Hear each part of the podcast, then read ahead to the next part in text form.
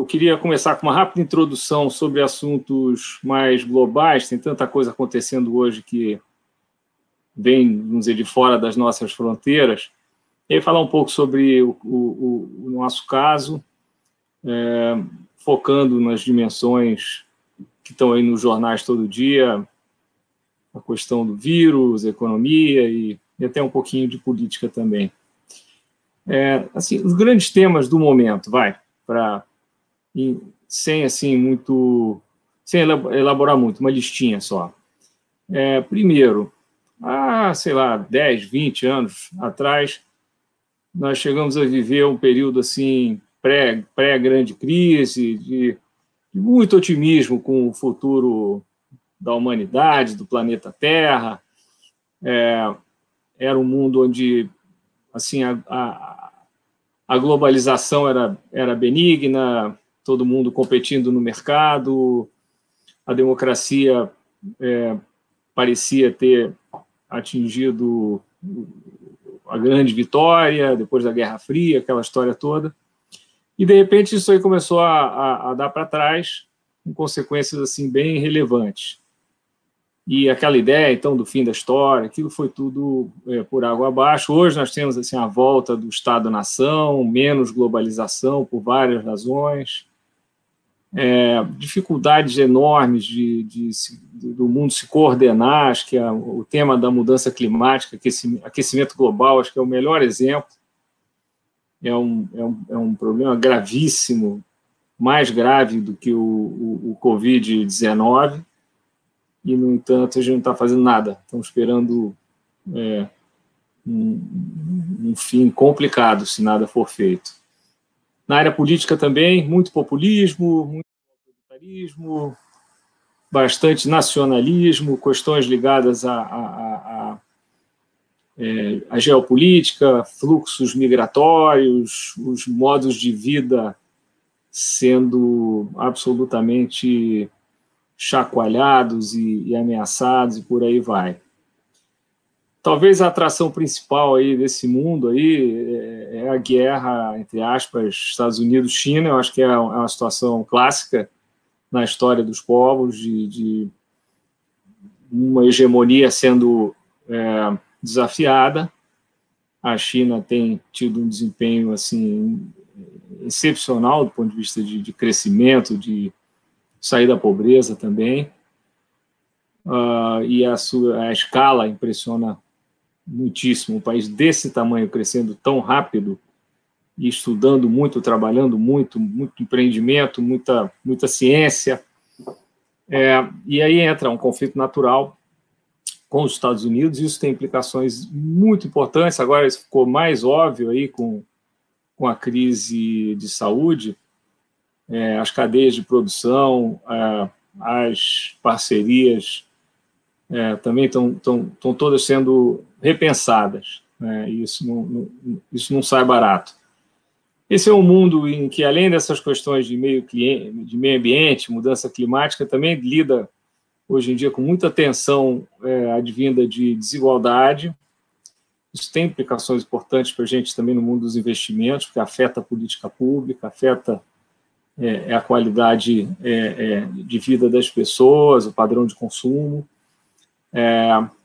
Nós temos, um, em função disso, um questionamento muito grande com relação a, a, ao, ao papel do Estado, a qualidade da atuação do Estado. Nós aqui no Brasil sabemos bem disso.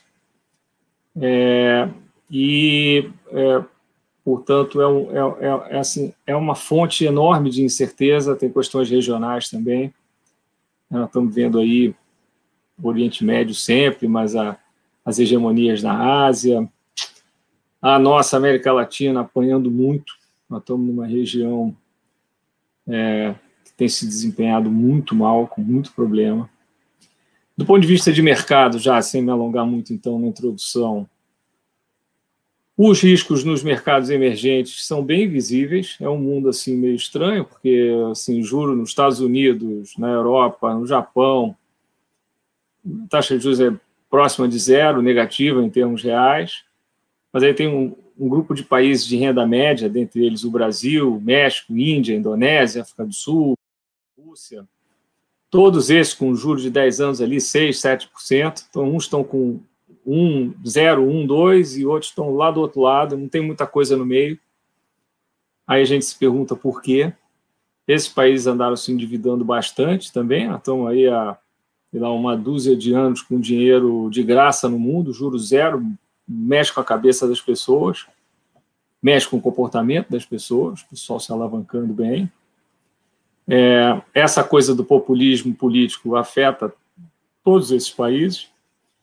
E aí, com esse pano de fundo, vem essa gigantesca surpresa é, que foi o vírus. Sabia-se que riscos de pandemia eram para valer, isso não era algo que fosse ignorado, mas a verdade é que o mundo não estava preparado, é, e aí, de repente, surge um negócio totalmente inusitado, que é, um, que é, um, é, é uma situação em que as pessoas, ou por comando é, do governo, dos seus governos, ou por simples medo de, de morrer, de ficar doente, as pessoas estão é, é, observando algum afastamento, é, e em alguns lugares o afastamento é radical por, por estratégia né, de resposta, e isso se transformou num choque econômico absolutamente é, colossal. Muita gente não podendo trabalhar, significa que há um colapso de, de produção, uh, e isso cria imensa incerteza, as pessoas ficam com medo, medo elas consomem menos, investem menos, é, e é, portanto, assim, um quadro é, extremamente complicado. Esse quadro chega aqui ao Brasil é, numa situação um pouco diferente da, da que nós estávamos vendo no resto do mundo. O resto do mundo vinha de um, de um mercado em alta crescimento, o crescimento não foi o mais acelerado da história, mas foi, foi uma recuperação, por exemplo, dos Estados Unidos muito longa, um mercado em alta esse período todo, é, e, e, e, lá enfim, estão lá lidando com isso, não está sendo fácil, eles também demoraram a, a, a reagir ao problema, mas para nós foi diferente. O Brasil, o Brasil entrou nessa crise tendo é, é, passado por uma brutal recessão, brutal. O, o, PIB per capita no Brasil chegou a cair 10%. Quer dizer, nós, quem, quem eu sou, um pouco mais de perto a década de 80, eu já era assim, aluno, começando minha vida profissional, depois. Assim, foi uma década terrível, hiperinflação, queda no, na renda per capita. Nós repetimos a década de 80 em três anos, a partir de 2014 15, 10% de queda no PIB per capita, um colapso fiscal é, imenso depois de anos se construindo um arcabouço que se mostrou insuficiente para defender né, a lei de responsabilidade, responsabilidade fiscal, essa história aqui que a gente conhece bem.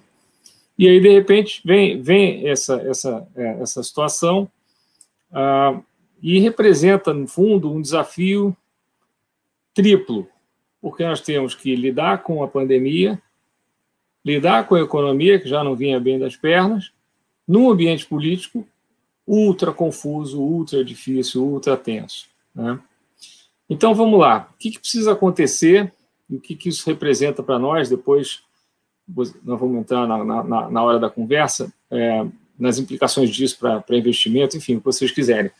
Mas, assim, o que que isso, o que, que, que desafio que se apresenta? Primeiro, é, exige uma estratégia é, de saúde, de saúde pública, é, que não está definida. Quer dizer, nós tínhamos até pouco tempo um ministro que tinha uma visão que era mais ou menos a visão de consenso no mundo. Ah, essa, essa visão entrou em choque com, com a visão do presidente, queria é, é, reabrir a economia mais rápido. Isso foi houve uma tentativa frustrada na, na, no Reino Unido, mas nenhum outro país seguiu nesse caminho. E nós perdemos algum tempo. É, a saída agora vai depender é, de, um, de um, um, conjunto de reações. Então, assim, só para constar, nós vamos ter que é, eu suspeito por um bom tempo observar algum grau de isolamento social. Isso porque é, não vai ser possível é, atingir um grau de imunização da população rapidamente, isso só vai acontecer com a vacina, e é, é bom que seja assim, porque a ideia é evitar sofrimento e morte, mas isso traz um desafio, e eu acho que vai ser uma espécie de sanfona, abre, fecha, abre, fecha, durante um, um bom tempo até é, chegar uma vacina que resolva o assunto, eventualmente algum, alguns protocolos de cura também podem surgir. Mas isso também não deve surgir da noite para o dia. Há também uma necessidade premente de, de, de, atenção máxima às questões de higiene, que em muitas partes do Brasil são difíceis, são pobres, não tem água corrente, não tem esgoto. Isso tem que acontecer. O governo, é, corretamente, está liberando o gasto naquilo que está ligado à saúde, então estamos falando de equipamento, coisa do gênero, e nós estamos bem atrasados no que parece ser o caminho mais. É, é, hoje em dia, onde se depositam as maiores esperanças, que é a, a ideia de testar maciçamente a, a, a população para poder orientar é, essas estratégias de isolamento e tratamento é, uma, da maneira mais eficiente possível. Seria testar e, e, e rastrear e, com isso, reduzir o grau de, de contaminação. Dificílimo para nós. Há também uma reação, aí começo agora a falar da economia. Há um, há um lado da reação pública também, que é social, é humanitária, além de gastar o, que for possível gastar, necessário gastar na área da saúde, é, há que se também, é, é, por razões é, econômicas, políticas, humanitárias, há que se gastar é, dando apoio é, aos mais frágeis. A, a, economia informal no Brasil é enorme. Estava assistindo uma apresentação hoje à tarde, estamos falando de metade da força de trabalho informal. E essas pessoas, elas meio que comem o que caçam durante o dia. É um, é um trabalho é, muito variado, muito criativo, mas muito precário, muito inseguro. Né? Então, a, a política social está tá voltada para isso os mecanismos estão é, funcionando, felizmente. É, isso porque nós já tínhamos o Bolsa Família, o cadastro único e mais algumas outras formas. Estamos, o governo está tentando cadastrar mais rápido e soltar dinheiro. Eu acho que esses programas vão ter que ser é, renovados. É, esses são de três meses, acho que vão dobrar ou triplicar o prazo, vai ter um custo, mas eu acho que é inevitável que isso ocorra. Algumas coisas estão funcionando muito bem. É, acho que o grande destaque é o, é o agronegócio no Brasil, o setor de agricultura. É, é, é, não tem havido problema com suprimentos. Eu acho que isso é muito importante. Imagina as pessoas morando mal, sofrendo, com gente doente, com gente morrendo, sem ainda não ter comida. Né? A logística está funcionando também, por enquanto. Ela pode ficar um pouco prejudicada com a doença, mas eu creio que vai funcionar. Estou falando na, nas comunidades, nas favelas. Então, isso existe. A outra coisa que eu acho que está tá funcionando magnificamente é, é o, o, esforço das pessoas, vamos chamar da sociedade civil, se juntando. Há um, um, um, uma sensação de, importante de solidariedade. É preciso que isso tenha fôlego, porque assim, tudo bem, se juntou, ah, fizemos aqui leitos, básicas e tal. Vai ter que fazer isso por vários meses, tá? Eu espero que não muitíssimos, mas eu acho que isso daqui para o fim do ano é praticamente garantido que isso vai ter que acontecer. É, e há hoje um, um, receio correto, a meu ver, absolutamente bem fundado, agora voltando às preocupações, é, com o, o, futuro fiscal do Brasil. Então, nós estamos falando aqui no evento da XP, gigante no mercado, mercado de capitais, um, uma base de clientes é, enorme, todo mundo preocupado, o que, que eu faço com o dinheiro, para onde é que eu vou, o que, que vai acontecer com esse país, será que nós vamos perder o controle e tal. Então, essa é uma coisa relevante, o governo está gastando, é para gastar, mas é para gastar na crise. Então, eu sou dos que acham que o resto nós vamos ter que resolver. Claro que o Brasil vai, vai precisa investir muito mais em infraestrutura. O investimento em infraestrutura no Brasil está tá parado. O Estado no Brasil está sem condições de investir. Não é exagero dizer que o Estado brasileiro, se não está quebrado, está bem mal.